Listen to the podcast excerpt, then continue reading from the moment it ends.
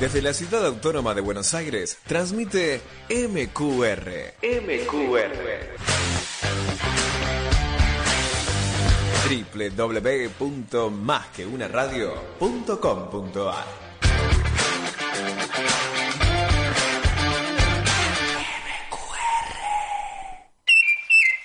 Bienvenidos a Jackson en el aire. En esta aventura amor y coraje, solo hay que cerrar los ojos y echarse a volar. Y cuando el corazón galope fuerte, déjalo salir. No existe la razón que venza la pasión, las ganas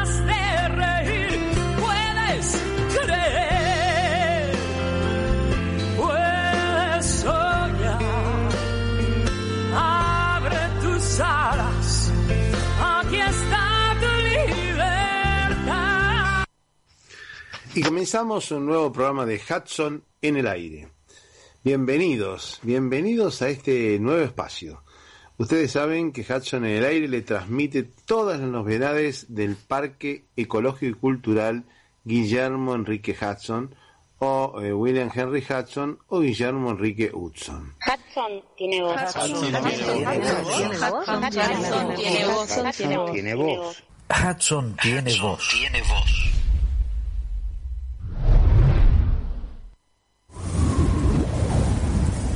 Podía oír el viento en los juncales, en los miles y miles de pulidos tallos oscuros coronados de penachos en un pardo rojizo.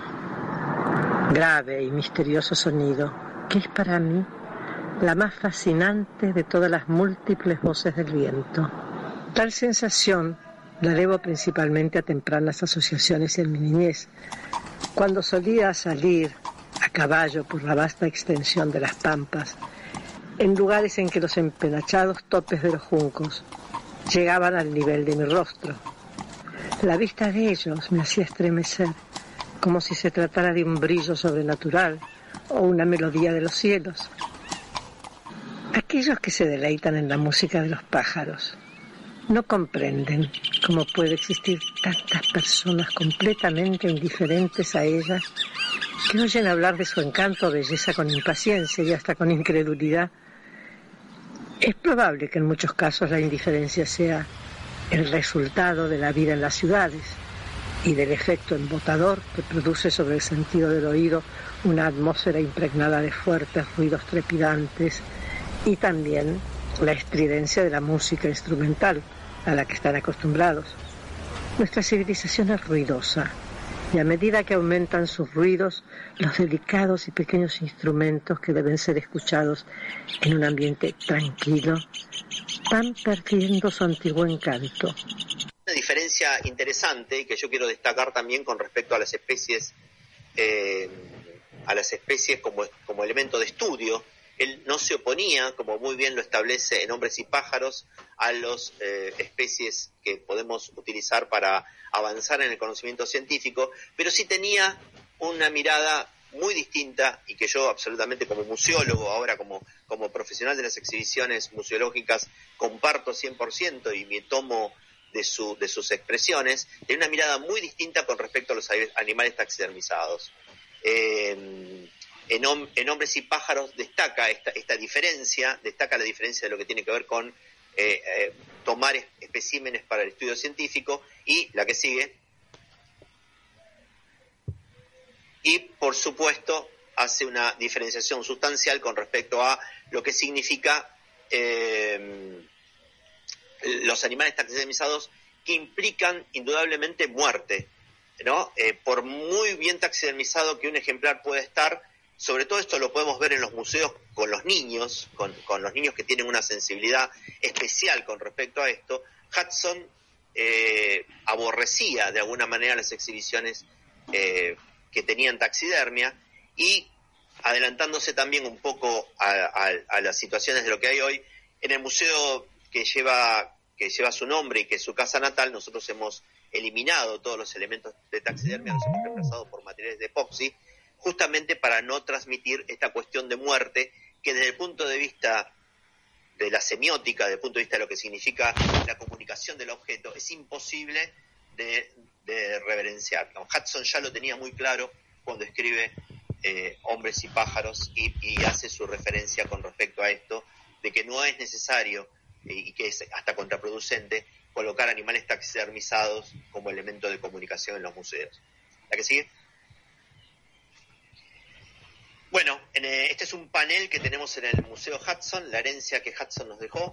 Dentro de esa herencia hay una serie de, elementos que hacen a una mirada ambiental absolutamente integral, no solamente dedicada a las aves, sino también eh, Hudson, estamos seguros que sería hoy un ambientalista eh, importante, que trabajaría por las culturas originarias, que sería un defensor también de, las festividades y de, una serie de elementos que hacen eh, a, a, la, mirada integral que tenemos que tener hoy para la preservación de la naturaleza. Sin lugar a dudas estaría a favor también de las energías renovables y promovería también la lectura, como, como muy bien él lo, hacía en ese sentido. En el Museo Hudson nosotros intentamos eh, tomar esta herencia que Hudson nos dejó y llevarla a la práctica en nuestra tarea cotidiana dentro de la institución que sigue.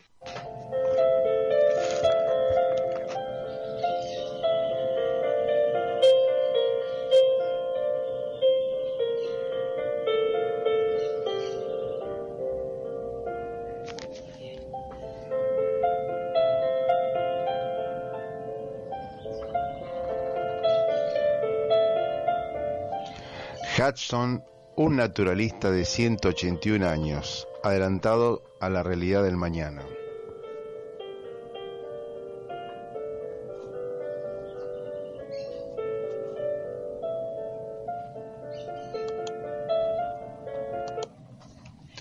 Guillermo Enrique Hudson es un rompecabezas.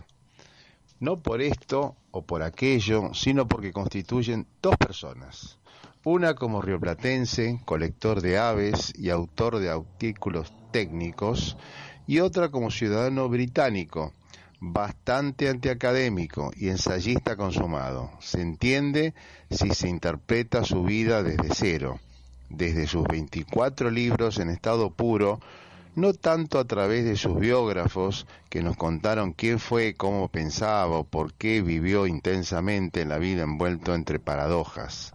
Paradojas para nosotros, no para él fue un incomprendido y recién hoy la comunidad científica y experta en temas ambientales comienza a entender su mensaje permanente, tanto tiempo ignorado. Leerlo es una delicia, transporta, es verdad, desde, que escribe como los dioses, aún traducido al español. Un gran amigo suyo, un aventurero como él, dijo, años después de su muerte, Hudson no era solo Hudson para quienes lo conocimos, era mucho más, más que sus libros que apenas nos muestran una parte. Esto lo dijo Moller Roberts. Se refería a su esencia maravillosa como persona que iba mucho más allá de lo que protocolizó el notable escritor en toda su obra.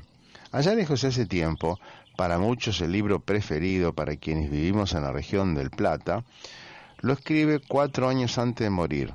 Cuenta sobre su infancia y juventud a la edad de 77 años, pero no para allí. Nos dice el resto ya lo he contado todo. Sin duda había que rastrear una segunda autobiografía. Sus libros, sus artículos, sus ensayos, esta información se encuentra salpicada, salteado, perdida en miles de páginas publicadas, compilado no solo en un solo lugar, se hace difícil entenderlo de así. No juzgarlo en su fase proacadémica, acérrimo, ni como naturalista, anticolector, luego como persona. Aún así, su vida ha sido temeraria, insólito, tremendamente suspicaz. Por ejemplo, con más de 150 años nos ocultó su verdadera identidad en el Uruguay, una incógnita.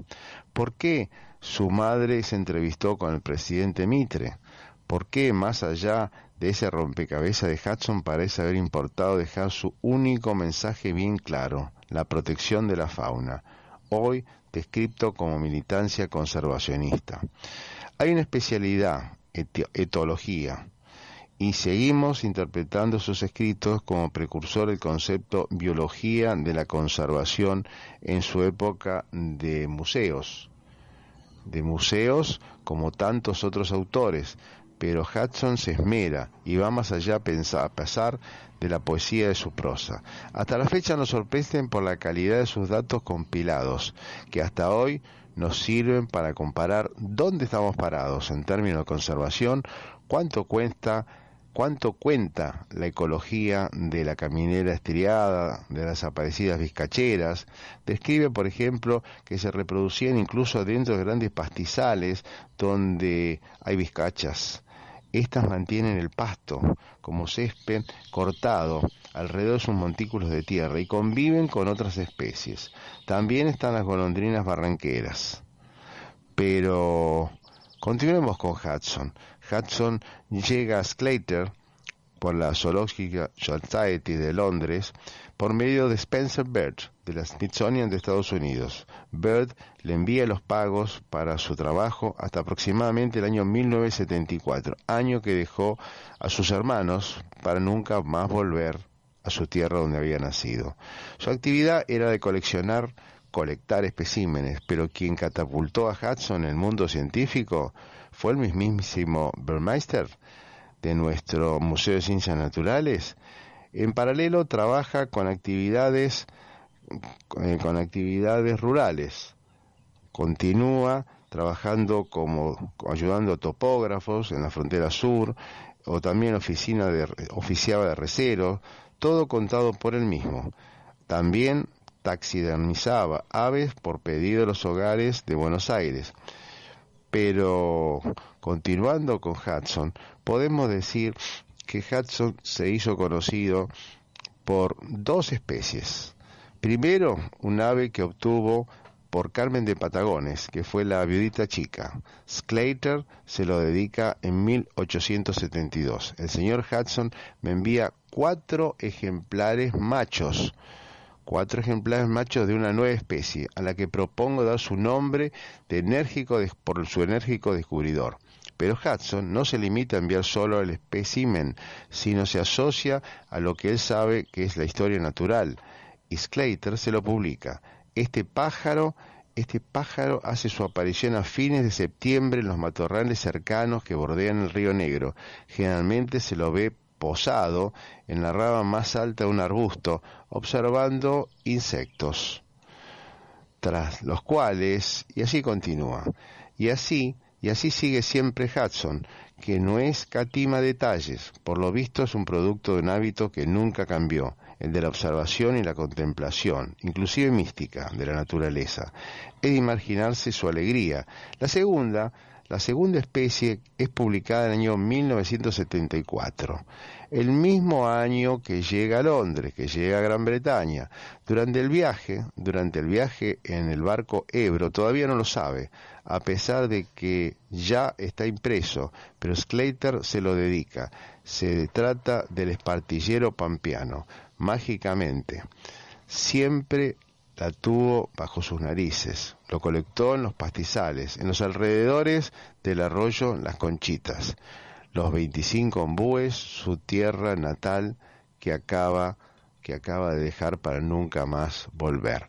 Estamos leyendo unas páginas de Bernabé López Lanús, naturalista, ornitólogo, escritor, especialista en sonidos identificación auditiva de las aves. Y esto aparece en la revista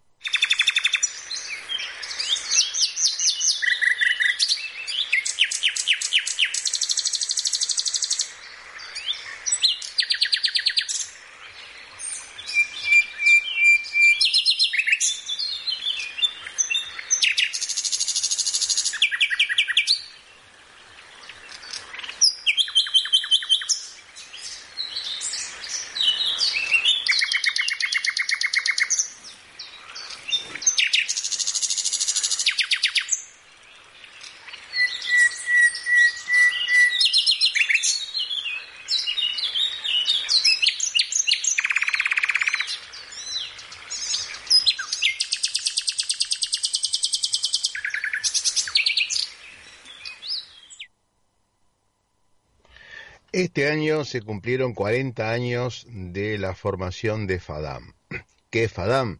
FADAM es la Federación de Amigos de Museos de la República Argentina. Y el Museo Hudson está dentro de FADAM en su comisión directiva y pertenece a la misma desde el año 2008. Como se cumplieron 40 años, vamos a escuchar la voz de la presidenta, que es la doctora Marta Álvarez Molindi, que nos hace una referencia a la función de FADAM y a esta celebración de sus 40 años en este año 2022. Bueno, y buenas noches a toda tu audiencia. Una vez más, charlando con ustedes. Esta vez el tema son los 40 años de FADAM. FADAM, que es la Federación Argentina de Amigos de Museos, y que, bueno, como decíamos eh, hace un segundo, este año cumple o cumplió ya a fines de agosto 40 años y hemos tenido un año de festejos. Eh, a raíz de todo esto hemos hecho algunos eventos especiales.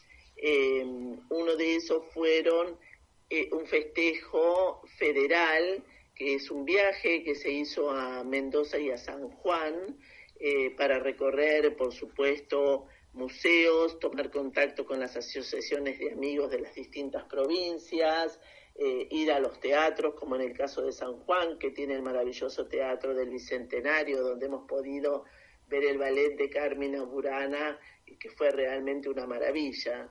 Em, esta administración o esta conducción de FADAM que realizo yo tiene una impronta federal muy grande, me interesa muchísimo tomar contacto con las provincias. FADAM tiene 104 asociaciones de amigos federadas en casi todas las provincias del país eh, y nosotros hacemos siempre un esfuerzo importante por tratar de visitarlas. Y este viaje, eh, que era eh, de entrada conocido como una parte de los festejos por los 40 años, fue realmente exitoso por las actividades que se desarrollaron y también por la cantidad de gente que fue desde Buenos Aires. Fuimos más de 30 personas y pasamos allí cuatro días realmente maravillosos, conociendo, como dije antes, cultura y también conociendo viñedos y conociendo los paisajes de esas dos provincias.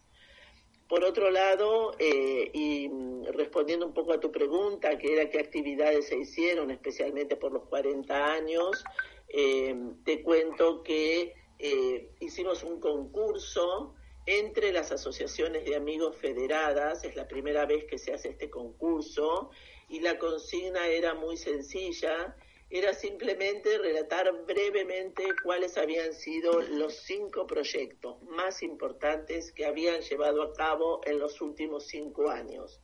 ¿Y por qué cinco años? Porque queríamos eh, exceder el periodo de la pandemia, y saber qué venían haciendo las asociaciones también antes que esto nos sucediera a nosotros y a todo el mundo. Em, fue un concurso muy exitoso, tenía el primer premio, que era un premio económico y un trofeo, y un segundo premio que era un trofeo. Em, hubieron asociaciones de amigos de Córdoba, de Rosario, de Buenos Aires y de Santa Fe que ganaron los premios y ganaron eh, dos diplomas, convenciones, eh, asociaciones de amigos de Entre Ríos y de Corrientes, eh, con lo cual esto nos muestra lo bien que se trabaja en todas, en todas las provincias, como venía hablando antes y me, me escuchan siempre hablar del federalismo y de, y de, nuestras provincias, de las provincias de nuestro país. El otro festejo que tuvimos durante este año fue en la jornada anual de FADAM, de la cual hablaré después un poquito más, pero la jornada anual es uno de los pilares de FADAM, que para eh, poder eh, convencernos desde lo sensorial que la cultura no está solo en las ciudades, está también en eh, otros ámbitos geográficos como son el campo. Este año hicimos la jornada en un establecimiento agropecuario a unos 200 kilómetros de Buenos Aires, en, la localidad de Newton, General Belgrano, provincia de Buenos Aires, y eh, allí tuvimos eh, la jornada anual con gran asistencia de gente y con unas eh, ponencias muy, muy interesantes. Y ahí se unía la gente que iba de la ciudad, la gente que iba de las provincias, en un establecimiento rural, con ponencias que iban desde las artesanías del norte más originarias hasta las nuevas manifestaciones del arte como son el NFT.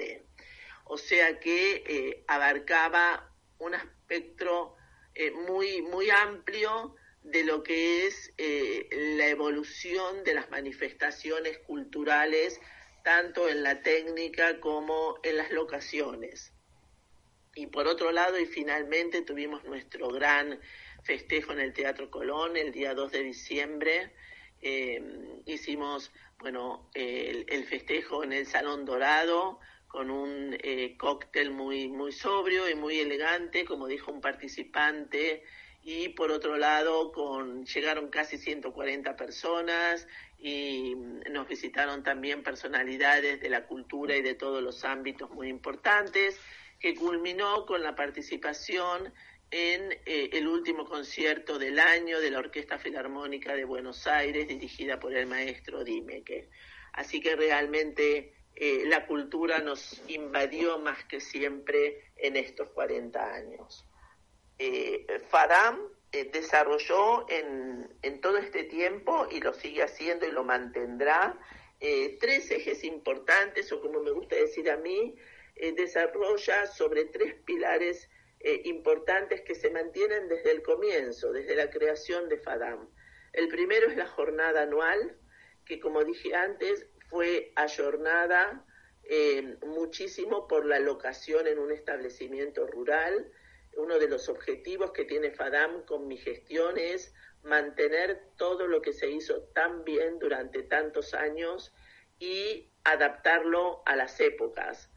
Y por otro lado, eh, la revista siempre fue muy valorada por toda la gente que la recibía, la leía, la releía, la guardaba, la prestaba y etcétera. Desde hace unos años la convertimos en una revista digital y todos los años nos preocupamos mucho por mejorar el diseño y hacer la revista más accesible.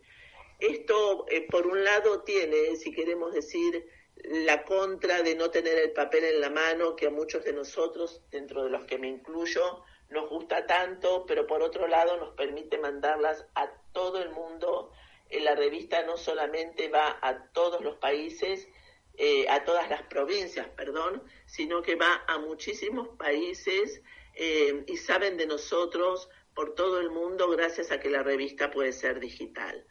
En tercer lugar, el otro pilar de FADAM es el certamen escolar. El certamen escolar cumple 30 años el año que viene. Es un certamen que también va dirigido a alumnos y maestros que trabajan juntos en todo el país. Eh, ya a esta altura son casi 10.000 niños los que han participado y este certamen tiene tantos premios como donantes. No hay un primer, segundo, tercer premio, aunque lo hay, eh, digamos, tácitamente por lo que es eh, la calidad de los trabajos, la dedicación que han puesto los niños con sus maestros, etcétera, pero eh, si nosotros conseguimos X cantidad de premios o de donaciones, esa es la cantidad de premios que se otorgan. El certamen escolar, como siempre tuvo mucho éxito, em, se vino manteniendo igual por todos estos años y sí pensamos el año que viene eh, o durante el verano trabajar mucho en lo que es el certamen, ver otros certámenes y etcétera para modernizarlo, como me gusta decir a mí, adaptarlo a los tiempos como corresponde. Bueno, y finalmente hablar un poco de lo que es eh, la Federación Mundial. Este año hemos participado, como siempre, se ha hecho en la reunión anual de la Federación Mundial de Amigos de Museos, que fue en Marsella. La Argentina fue elegida como vicepresidente para América del Sur la misión de quien ejerce la vicepresidencia, que en este caso soy yo, es promover la creación de federaciones en el continente, América del Sur como me corresponde a mí, y como en realidad en el mundo está siendo un poco difícil la creación de federaciones, la Federación Mundial hoy en día acepta eh, asociarse a las asociaciones de amigos de museos independientes, o sea, sin que estén federados en una federación como es FADAM. Así que eso estamos haciendo. Eh, he trabajado mucho desde el verano pasado, avanzamos muchísimo con Uruguay, eh, investigamos mucho Bolivia, donde sabemos que la figura de las asociaciones de amigos no existen eh, todavía, así que tenemos un campo muy interesante para poder promover y desarrollar las asociaciones de amigos y demostrar la importancia para los museos de contar con una asociación de amigos y hemos estado trabajando también con Chile por ahora. Tenemos algunos contactos interesantes en Colombia y en Ecuador y bueno, y de a poco eh, avanzaremos en todo esto. Eh, la Argentina forma parte de la Federación eh, Mundial de Amigos de Museos desde el año corrido, el año 1970, donde esta federación se creó, varias veces tuvo la presidencia y mm, siempre ha tenido mucha presencia en relación a la cantidad de gente que iba a las reuniones anuales o al congreso que se hace cada tres años. Lo mismo pasó este año en Marsella, fuimos la tercera delegación con estas características. La primera delegación, lógicamente, fue la de Francia, porque era el país donde estaba em, establecida o donde se hacía este año la reunión anual. La segunda fue Alemania, que es muy tradicional, eh, la Federación Alemana y que además convoca a muchos jóvenes. Y la tercera federación en cuestión de presencia fue la Argentina. Por supuesto, yo estuve presente y además hubieron eh, acompañándome a mí amigos del Museo de Arte Moderno, del Museo Carafa eh, de Córdoba, del Museo Poggi de Santa Fe y otros más que no tengo tiempo de mencionar ahora.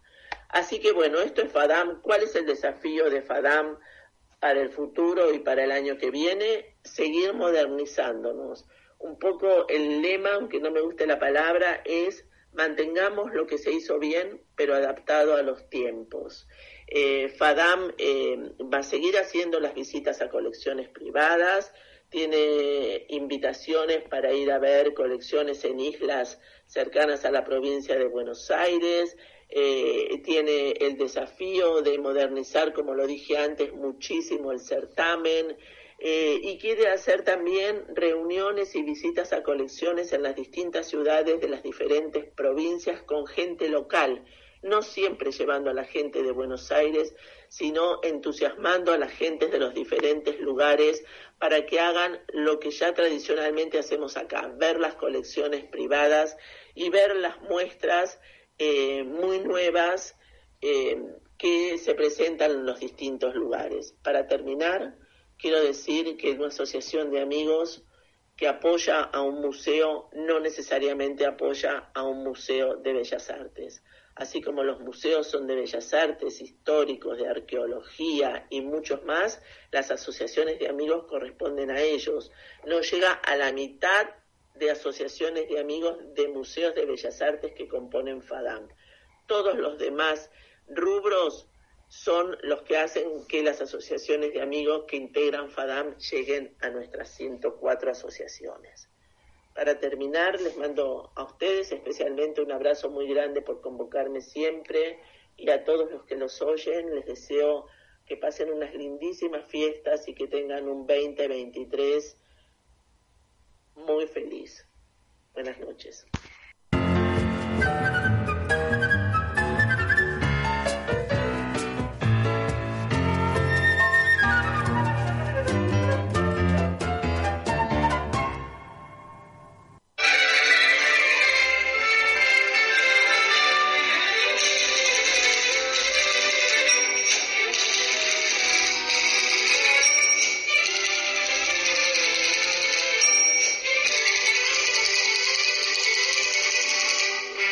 Noticias Hudson en el aire.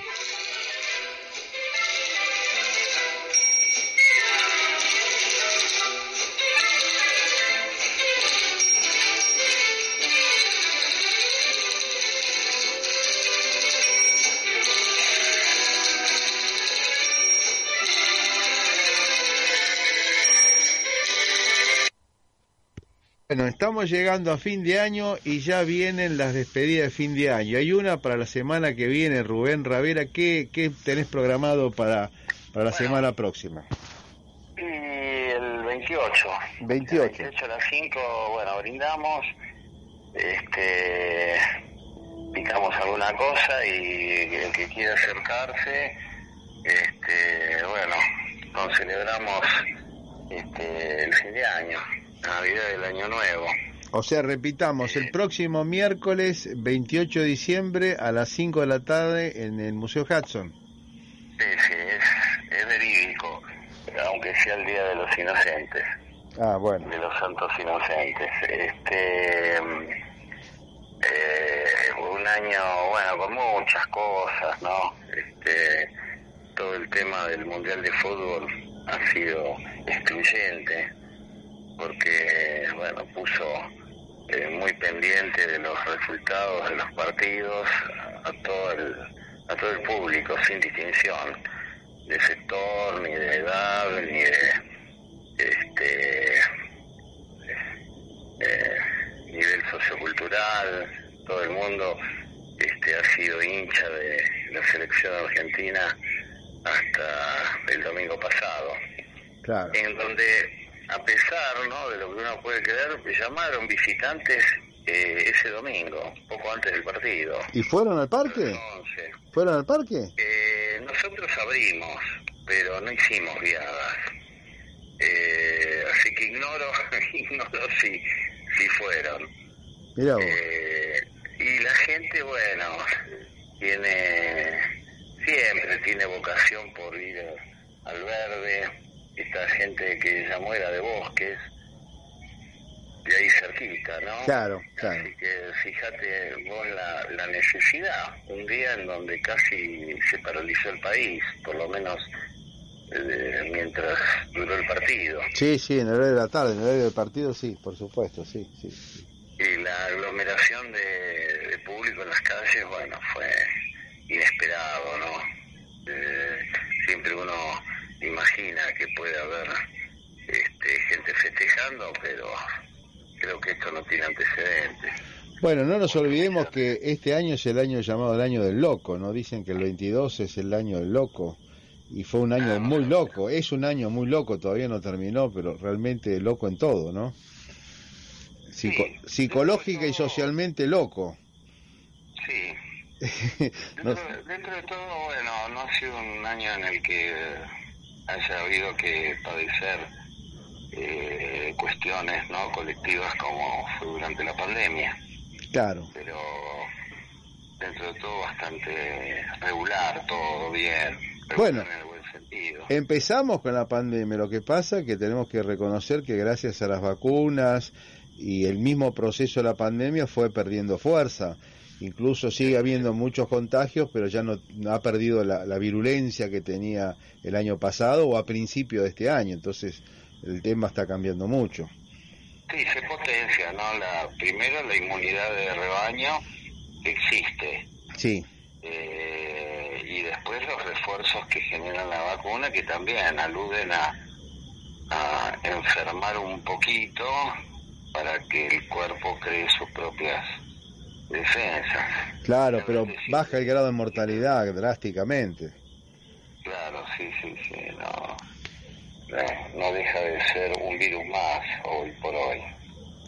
Está enfermándose mu- mucha gente todavía. Sí, sí, todavía hay que tener cuidado, sobre todo con las fiestas y con estas aglomeraciones. No sabemos qué consecuencias van a tener, porque lo, de- lo de ayer fue algo prácticamente impactante. Se hablaba entre 4 y 5 millones juntos ahí en la 9 de julio, algo nunca visto, nunca visto. Y no es que eh, no es que haya habido gente con barbijo. Ninguno tenía barbijo, por supuesto. Nadie tenía un barbijo, así que eh, se podría decir que el año 2022 fue el final feliz para este, esta pandemia que duró tanto tiempo, ¿no? Claro, claro. Este, con millones de, de víctimas por el famoso virus. Y también fue un año feliz para el centenario de Hudson, dentro de todo. eh, fue mm, mi posición es que fue muy aceptable el centenario. quizás no como uno se lo hubiera imaginado, pero fue importante. Sí, como balance se podría decir que ha sido muy positivo. ha habido participantes de todo el mundo que recordaron a Hudson. lo hizo la, la Argentina, la Biblioteca Nacional, nosotros. Este, bueno, de alguna manera participó Aves Argentinas también. También, sí, sí. Eh, lo hizo Uruguay a partir de la Biblioteca Nacional, lo hizo la Universidad Católica Argentina, eh, lo hicieron en Japón, lo hicieron en Inglaterra. Sí. Este, y ha habido algún disertante de los Estados Unidos también. Claro. Sí, sí, presentando, presentando un libro eh, como es Hombres y Pájaros. Eh, así que bueno, fue un año de revelaciones para un Hudson que se eh, adapta a esta época, al siglo XXI. lo que muestra que su obra no es perecedera, todo lo contrario, y yo sostengo que va a ser cada vez más protagónica para entender muchas de las cosas que nos pasan como humanidad. Yo creo que se adelantó a su época simplemente porque no tomó los cánones de, de la época que le tocó vivir. Fue independiente de alguna forma, fue un libre pensador o un libre autodidacta, llamémoslo así. Entonces no, no siguió las corrientes de su época, sino se adelantó porque tuvo una corriente propia que ahora vemos que fue adelantada, que es la que estamos viendo ahora, ¿no? Sí, para tener una presidencia de, de las ideas vigentes a veces hay que ser un poco, yo diría bastante obcecado, ¿no? Y Hudson sí lo era. Sí, sí, eh, sí, sí, sí. Tenía sus ideas y era muy difícil desviarlos y no se le demostraba lo contrario. Claro. Este, eso le valió, bueno, este, esta fama de tener un carácter a veces difícil de ser un hombre este, en algún sentido mal llevado, ¿no? Un poco gaucho en eso. Y quizás no tan reconocido en su época, porque en su época le costó justamente por no tener esa adaptación a su medio y esa educación formal que le, exigían en una época tan estricta, tan victoriana, no sobre todo en Londres, en Inglaterra. Sí, tuvo esa rebeldía que le permitió, bueno, poner las bases también una institución multitudinaria con tres millones de, socios como es la Real Sociedad de Protección de Aves, es, divino. Bueno, también tuvo, tuvo la rebeldía de los amigos de Hudson, ¿no? Empezando por el doctor Pozo, eh, Rabindranath Tagore, que también lo dice al público, Violeta Giña, vos mismo también de alguna forma hay una rebeldía en sus, en sus seguidores, ¿no?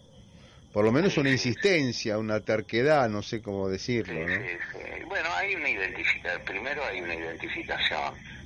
Este, no todo el mundo se identifica con lo que prevalece. Claro. Eh, históricamente. Hay, hay quienes van en contra de la corriente. Este, y la verdad que los hudsonianos de alguna manera vamos en contra de la corriente. Sí. Este, es una época bastante difícil, ¿no? De, precio de la naturaleza, aunque hace intentos, ¿no? De revertir todos estos males, pero la realidad es que cada vez hay más este, contaminación, más efecto invernadero, más extinción de especies, más desaparición de espacios naturales y bueno, acá están los hudsonianos junto a otros, obviamente, de contracorriente.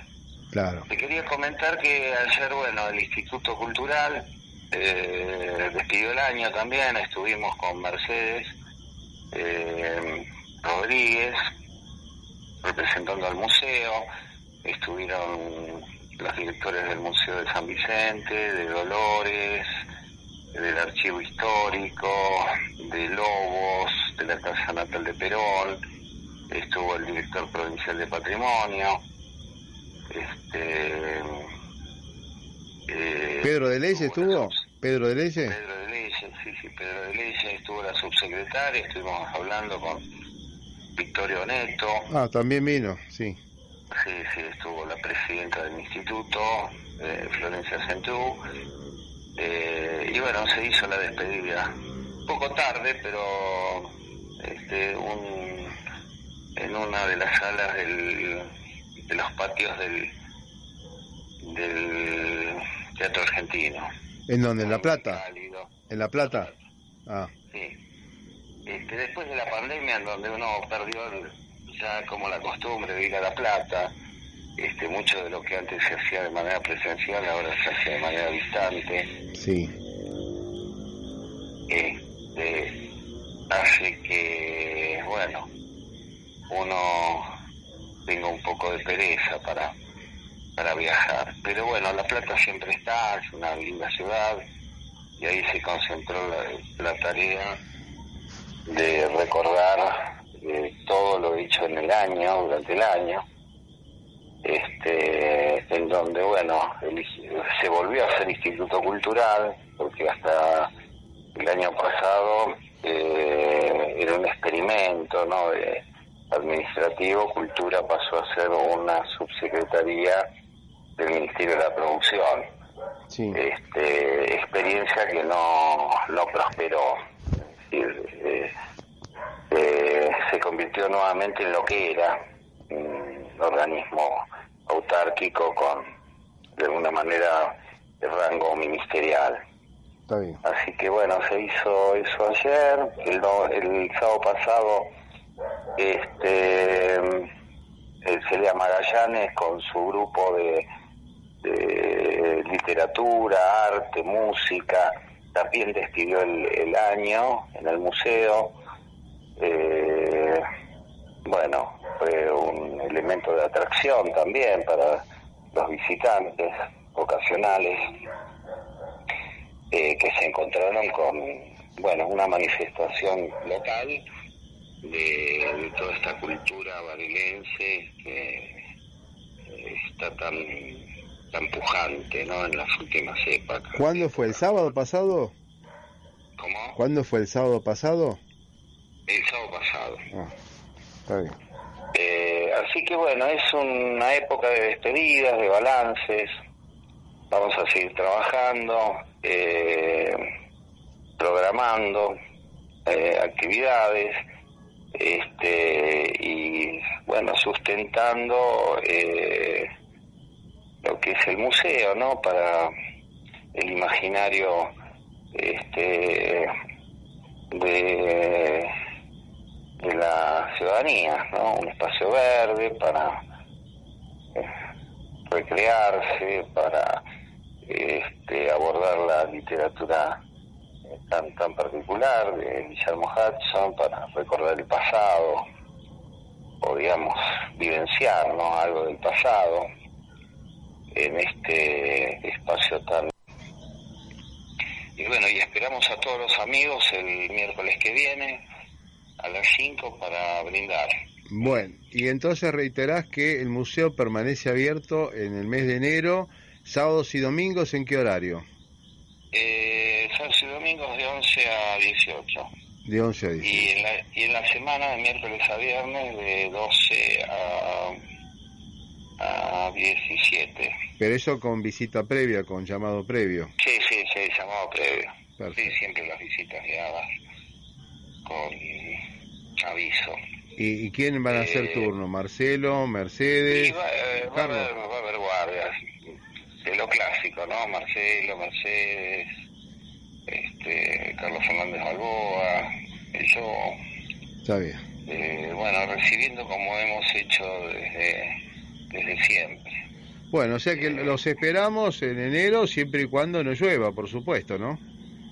O que no llueva mucho. Eh, se, se está haciendo desear, ojalá lloviera un poco, ¿no? Sí, dicen que a lo mejor para el 24 llueve un poco, esperemos que por lo menos no sea tan seco como viene como viene ahora el tiempo, ¿no? Sí, vos sabés que, bueno, todos los años para esta época salen las moras, Ajá, es un árbol muy, muy invasor, pero Sí. simpático.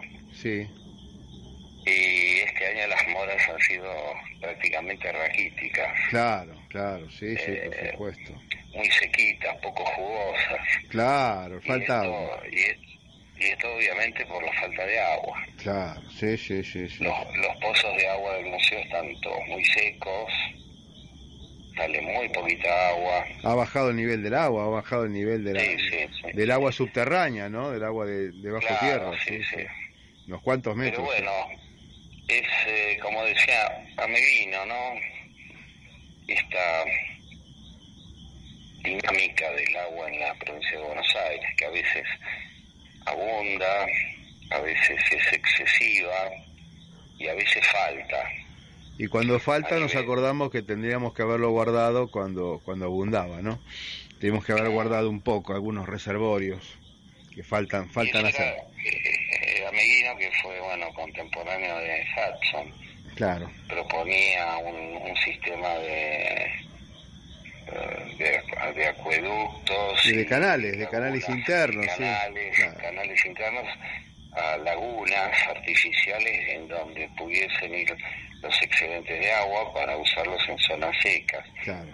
Y hoy con la las pérdidas que hay en la agricultura, que llegan casi en algunos casos al 50% de la cosecha, en el caso del maíz, del trigo, este, bueno, el agua eh, se hace desear. Claro, quizás sea un mensaje para, para guardarlo de acá en más, que hay que, el agua hay que cuidarla y sin el agua no hay vida. Simplemente eso, sin agua no hay vida. No, no, no hay forma de, de hacer crecer una planta. Claro, O sin pasto, de las resquebrajaduras en, la, en el suelo, la tierra seca. Eh, prácticamente no nos hemos visto obligados a cortar el pasto. claro, claro, claro. Claro, aparte la, la pampa húmeda, la llamada pampa húmeda bonaerense, ha sido tan rica que esto ha pasado por alto durante generaciones enteras porque hemos tenido mucha agua, ¿no? Hemos sido muy ricos, muy generosos. Y en otros lugares no es así, en otros lugares hay acueductos, ya incluso en Europa en la época de los romanos o antes hay acueductos para traer el agua donde hay agua, donde no hay agua, porque siempre ha sido un problema, pero nosotros hemos sido muy, bueno, muy generosos porque no hemos tenido ese problema. Quizás es hora de aprender un poco, ¿no?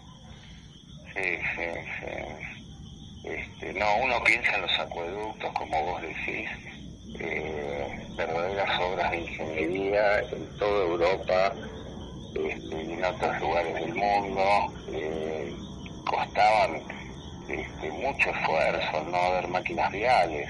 Incluso acá mismo con las acequias en Mendoza, Mendoza es un lugar seco, si no viene el agua de la montaña, en Mendoza no crece nada, sin embargo ya en la época de los aborígenes ya había acequias, así que esto fue una preocupación innata en la gente que lo necesitaba. Nosotros, gracias a Dios, no lo hemos necesitado, y bueno, y ahora quizás tengamos que pagar las consecuencias de no haber hecho nada, ¿no? Es, Eh, claro. Y bueno, eh, un litro de agua potable sale más que un litro de petróleo. Esto. Pasto, de las resquebrajaduras en, la, en el suelo, la tierra seca. Eh, prácticamente no nos hemos visto obligados a cortar el pasto. Claro, claro, claro. Claro, aparte la, la pampa húmeda, la llamada pampa húmeda bonaerense, ha sido tan rica que esto ha pasado por alto durante generaciones enteras porque hemos tenido mucha agua, ¿no? Hemos sido muy ricos, muy generosos. Y en otros lugares no es así, en otros lugares hay acueductos, ya incluso en Europa en la época de los romanos o antes hay acueductos para traer el agua donde hay agua, donde no hay agua, porque siempre ha sido un problema, pero nosotros hemos sido muy, bueno, muy generosos porque no hemos tenido ese problema. Quizás es hora de aprender un poco, ¿no? Sí, sí, sí. Este, no, uno piensa en los acueductos, como vos decís, eh, verdaderas obras de ingeniería en toda Europa este, y en otros lugares del mundo. eh, costaban este, mucho esfuerzo no haber máquinas viales. Incluso acá mismo con las acequias en Mendoza, Mendoza es un lugar seco, si no viene el agua de la montaña, en Mendoza no crece nada. Sin embargo, ya en la época de los aborígenes ya había sequías, así que esto fue una preocupación innata en la gente que lo necesitaba. Nosotros, gracias a Dios, no lo hemos necesitado y bueno, y ahora quizás tengamos que pagar las consecuencias de no haber hecho nada, ¿no? Es... Eh, claro. Y bueno, eh, un litro de agua potable sale más que un litro de petróleo, esto es dato de la, de la realidad económica.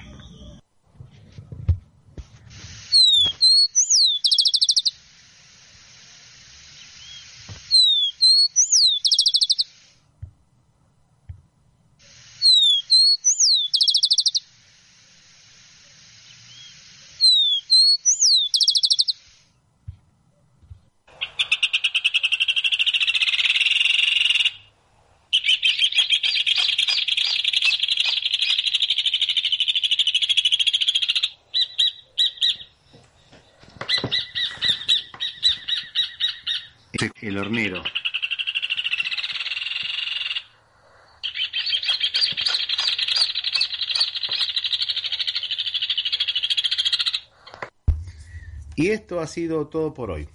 Nos despedimos hasta la próxima semana. Quien les habla, Atilio Alfredo Martínez, esperará encontrarlos el próximo jueves a la misma hora y en el mismo lugar.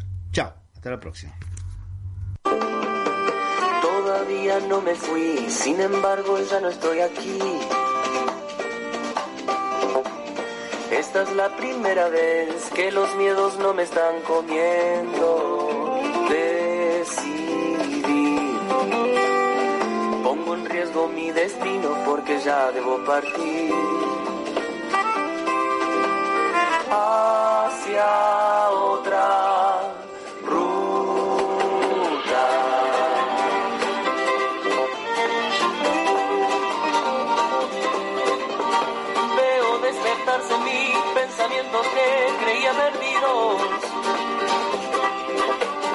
Luces en los árboles, adelante me espera el camino. Me llevo los impulsos que fundieron los colores de mi voz. Chao,